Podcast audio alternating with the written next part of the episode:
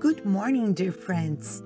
This is Camila Farah in another episode of Coffee and Spiritism. Today, Gustavo Silveira selected the verse 23, chapter 1 of the first letter from Paul to the Corinthians, in which the apostle says, But we preach Christ crucified, a stumbling block to Jews and foolishness to Gentiles. Unquote. Not infrequently in his letters, Paul highlights the importance of the cross. For example, some verses before these ones selected, he says, For Christ did not send me to baptize, but to preach the gospel, not with wisdom and eloquence, lest the cross of Christ be emptied of its power. Unquote. In this part, he says that Jesus sent him not to baptize, but to preach not with wisdom of words. And he says it is so that the cross of Christ may not be in vain. If words were enough, the cross would be useless. If words were enough, those Jesus had spoken would be more than enough. However, he, the Master, went beyond and testified all his moral teaching at the time of his crucifixion. Therefore, Paul affirms that the mission of evangelization entrusted to him is not fulfilled by wisdom of words, but by constant actions of testimony. This importance given by Paul to the cross reminds us a passage lived by Francis of Assisi. The story goes that one day, diseases had increased. Francis looked like a bag of sand. He could not move. The brothers took him to the Porziuncola hut.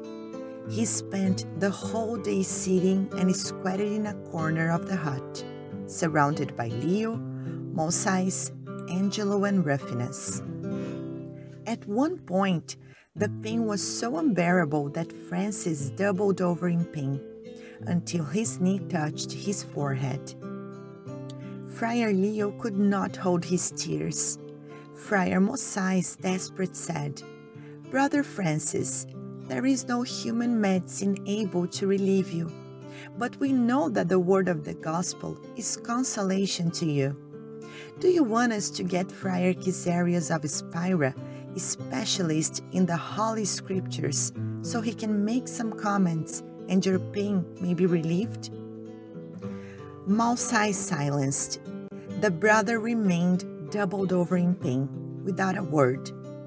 The four brothers looked at him, waiting for an answer. After some time, which seemed to the brothers an eternity, he raised his head, and with his eyes closed, he answered in a humble tone and without imposing his voice No, I don't need it.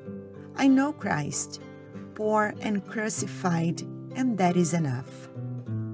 Having said these words, the muscles of his face, contracted due to the pain, relaxed almost immediately, and a deep serenity covered his whole being. These words were the synthesis of his ideal and a statement of principles. Thinking of giving him more relief, Leo added, Brother Francis, think of the risen Jesus as well. This memory will comfort your soul. The brother answered, Those who do not know of the crucified do not know anything of the risen. Those who do not speak of the crucified cannot speak of the risen either.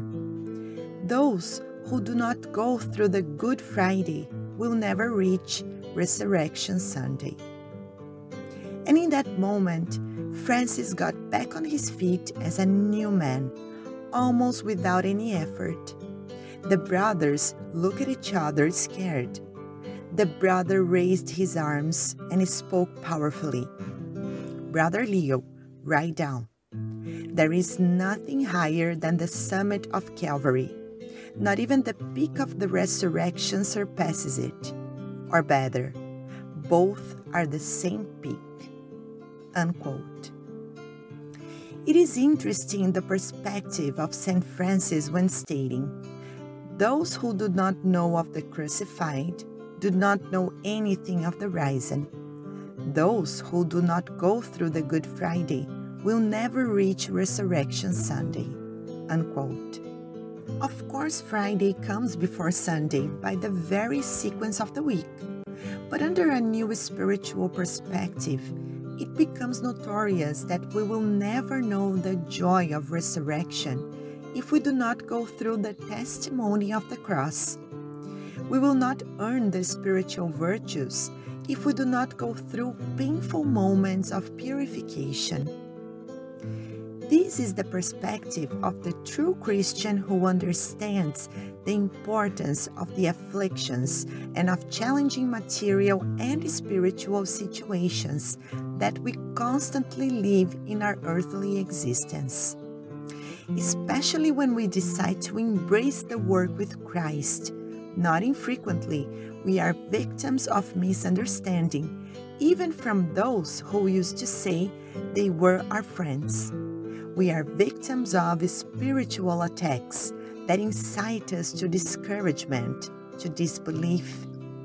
As soon as we decide to rise from the mire that we have been living through for centuries, countless forces rise so that we stay on the ground. We must remember the crucified Christ, the tortured Christ, so we can understand that in due proportions, we are all called to go to the cross with Him. The question is do we understand that? Have we been getting ready for this? Or do we still get mad when things don't go our way? Here it is useful not to forget a sentence of great wisdom from the benefactor Emmanuel. And Emmanuel says, In the Christian work, to begin is easy, to continue is difficult. To reach the end is to crucify oneself. Unquote. Therefore, if we have not yet been to the cross, if we have not crucified our pride, our selfishness, if we have not suffered our spiritual illnesses, we have not reached the end. Earthly glories are nowhere near the heavenly glories of a well lived life, which identifies with the testimony of Christ. And as he said himself, whoever wants to be my disciple must deny themselves and take up their cross and follow me. Let us take up our crosses and follow him. Peace and love to you all, and until the next episode of Coffee and Spiritism.